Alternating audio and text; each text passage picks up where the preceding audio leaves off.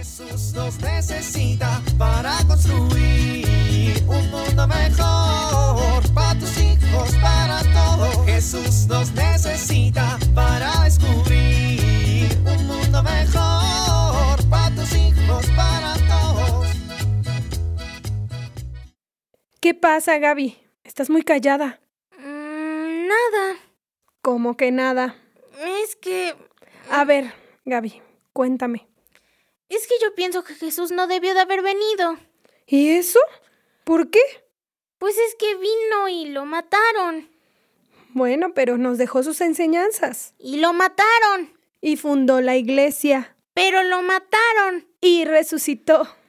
Pero lo mataron. A ver, Gaby, necesitas darte cuenta que la venida de Jesús es un acto amoroso de Dios Padre. Los católicos tenemos que vivir agradecidos por habernos enviado a Jesús su Hijo para nuestra salvación. ¿En serio? Claro, mija. Dios nos envió a su Hijo Jesús, que también es Dios, para enseñarnos lo que debíamos hacer para poder ir al cielo con Él. Bueno, eso sí. Con la resurrección, Cristo venció a la muerte y al pecado, y cuando llegó el momento, sube al cielo y está sentado a la derecha del Padre. Desde ahí, desde el cielo, nos ayuda en nuestro peregrinar por la vida para que podamos llegar al cielo. ¡Wow! No lo había pensado así. Así que no estés triste. Al contrario, debemos estar muy felices porque Cristo vino por amor y es un regalo de amor de Dios Padre. Mm, bueno, pues viéndolo así, está bien. Ya no me siento tan mal. En el Evangelio de Juan dice, Dios amó tanto al mundo que entregó a su Hijo único para que todo el que cree en Él no muera, sino que tenga vida eterna, porque Dios no envió a su Hijo para juzgar al mundo, sino para que el mundo se salve por Él. El que cree en Él no es condenado, el que no cree ya está condenado, porque no ha creído en el nombre del Hijo único de Dios. Ya no estoy tan triste. Bueno, entonces, ahora, ¿en qué estás pensando? Mm, en que creo que deberíamos comprar un helado. ¿Y eso por qué? Para celebrar que Cristo vino a salvarnos al mundo. ¿Qué dices? ¿Sí? Bueno, está bien, vamos. Jesús nos necesita para construir un mundo mejor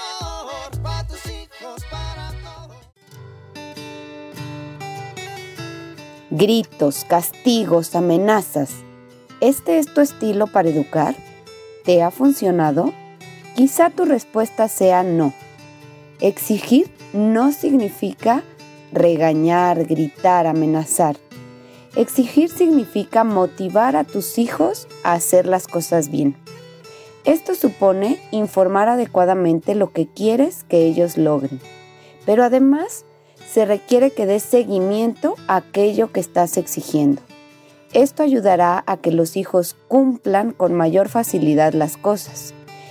Y lo más importante es que debemos exigir con firmeza, pero siempre con amor.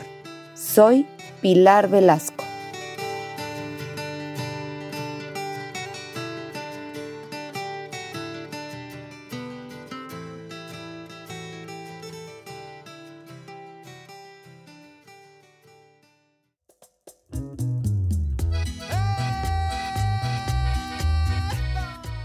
Oramos. Jesucristo rompió las cadenas del pecado y me liberó, resucitó y la muerte venció. Gracias por enviar a tu Hijo y ayudarnos a comprender el mensaje de salvación. Amén.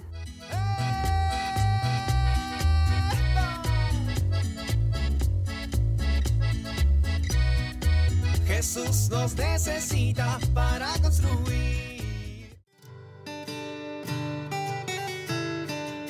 Vivir en familia. Agradecer a Jesucristo por todo lo que ha hecho por nosotros en familia nos hace reconocer su gran amor. Encuentra un momento para orar y compartir este tema. Reflexiona con tus amigos el acto de amor de Dios al enviar a su Hijo y compartir con nosotros el milagro de la vida.